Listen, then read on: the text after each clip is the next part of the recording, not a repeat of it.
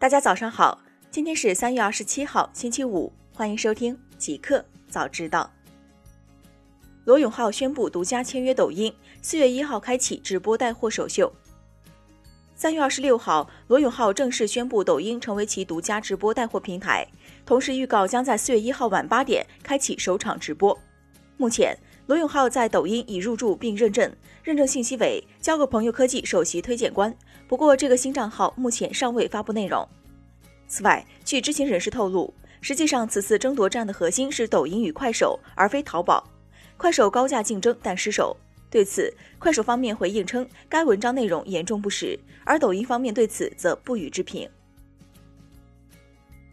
东京奥组委将成立特别计划部，着手解决善后问题。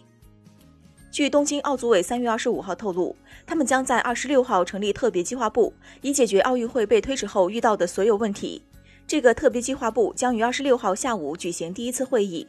奥组委主席森喜朗、副主席远藤利敏和首席执行官武藤明朗等人都将参加会议。会后，这三人将举行新闻发布会。据了解，这个部门急需解决的问题包括重新设定奥运会和残奥会的比赛日程，以及规划所有的比赛场馆。菜鸟网络已完成对即时物流企业点我达的全资收购。三月二十六号，天眼查数据显示。近日，点我达的运营主体浙江点我达网络科技有限公司发生工商变更，赵建峰现任该公司法定代表人，由帅勇接任，且赵建峰从股东名单中退出，新增股东陶颖。赵建峰是点我达创始人，曾是该公司持股百分之五十一的最大股东、实际控制人，曾担任该公司的执行董事兼总经理。天眼查股权信息显示，目前陶莹为点我达最大股东，持股比例百分之五十一。刘正为第二大股东，持股比例为百分之四十九。苹果应用商店规则阻止其他游戏流媒体服务接触 iPhone 和 iPad 用户。据外媒报道，苹果应用商店的规则阻止其他游戏流媒体服务开发商将应用程序放到 App Store 上，而接触到 iPhone 和 iPad 用户。这些规则不允许应用程序充当游戏存储库，发布来自其他发行商的内容。这意味着像 GeForce Now、Xcode。PS Now 和谷歌 Stadia 这样的新兴服务无法接触到 iPhone 和 iPad 的客户。埃尔本希望延长十亿美元的信贷融资。据路透社援引一位消息人士称，埃尔本公司周三与银行家举行电话会议，讨论延长现有的十亿美元信贷融资。埃尔本目前的信贷融资是在2016年达成的，由摩根大通、花旗集团、摩根士丹利、美国银行、高盛和巴克莱牵头。消息人士透露，a i r b u n 从未使用过这项信贷服务，但为了谨慎起见，他希望延长这一期限。美图公司二零一九年营收九点七八亿元，同比增长百分之三点二。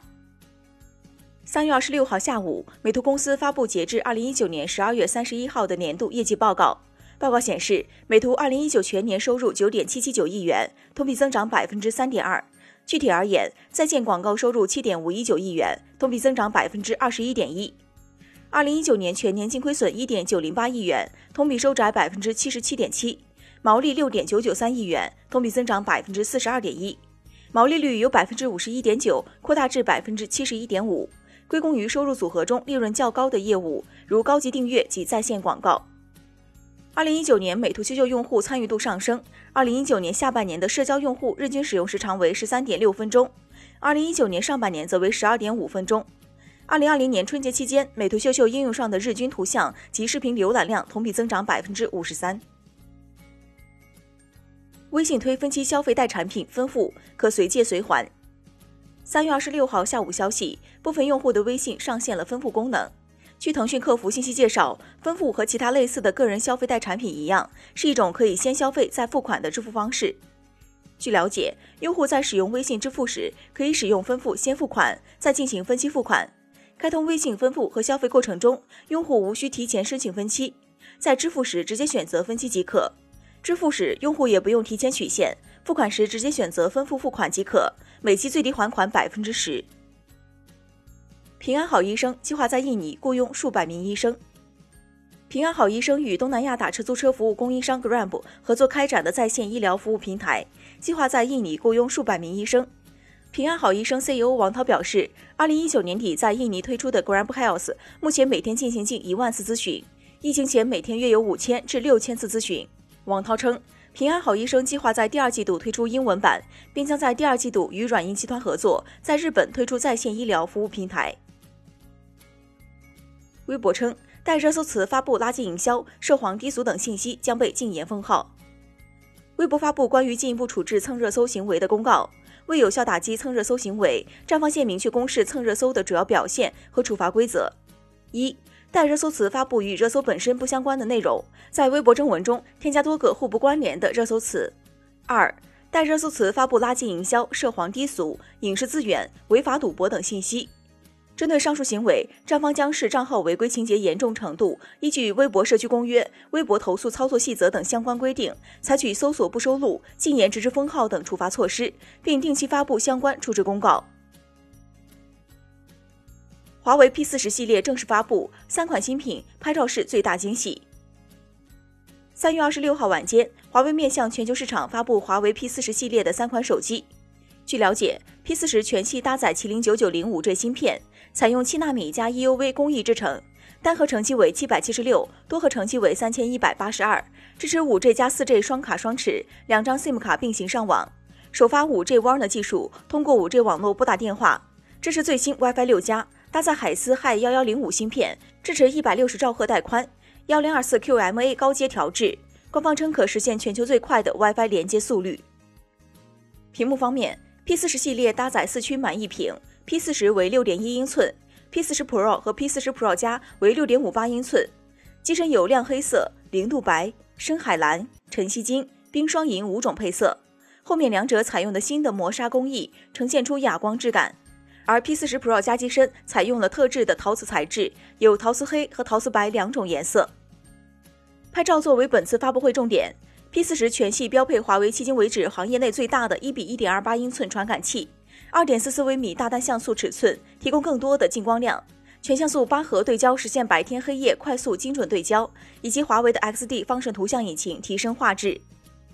价格方面，P 四十八 GB 加一百二十八 GB 七百九十九欧元起，未含税人民币约合六千二百元，四月七号发售。P 四十 Pro 八 GB 加二百五十六 GB 九百九十九欧元，未含税约人民币七千七百五十元，四月七号发售。P 四十 Pro 加八 GB 加五百一十二 GB，一千三百九十九欧元，未含税约人民币一万零八百四十六元，六月发售。SpaceX 已将三百五十多颗星链卫星送入轨道，将建百万地面用户终端。三月二十六号消息，据外媒报道，太空探索科技公司 SpaceX 一直在忙于建造它的 Starlink 卫星星座。到目前为止，该公司已经将三百五十多颗 Starlink 互联网卫星送入轨道。但现在，他获得了另一项关键硬件的批准——用户终端。FCC 美国联邦通信委员会已批准 SpaceX 推出运营其卫星互联网项目所需的多达一百万个地面用户终端。这一批准是在 SpaceX 提出请求近一年后获得的，有效期为十五年。微软帮助美国大量采购医疗用品，至少二十四万个 N95 口罩。据外媒报道，微软已开始帮助美国在全世界范围内采购大量医疗用品。上周，微软从海外采购了二十四万个 N95 口罩。本周一，微软首批采购的一万五千副护目镜、八百五十顶医疗帽、八百五十项防护服和一百二十个红外体温计已运达美国。微软预计，周五将有一点五万副护目镜、三点五万瓶洗手液和两千盒消毒擦拭剂运抵美国。这些医疗用品都将运抵位于雷德蒙德的微软仓库，交付给华盛顿州的企业服务部门，并送往最需要的地区。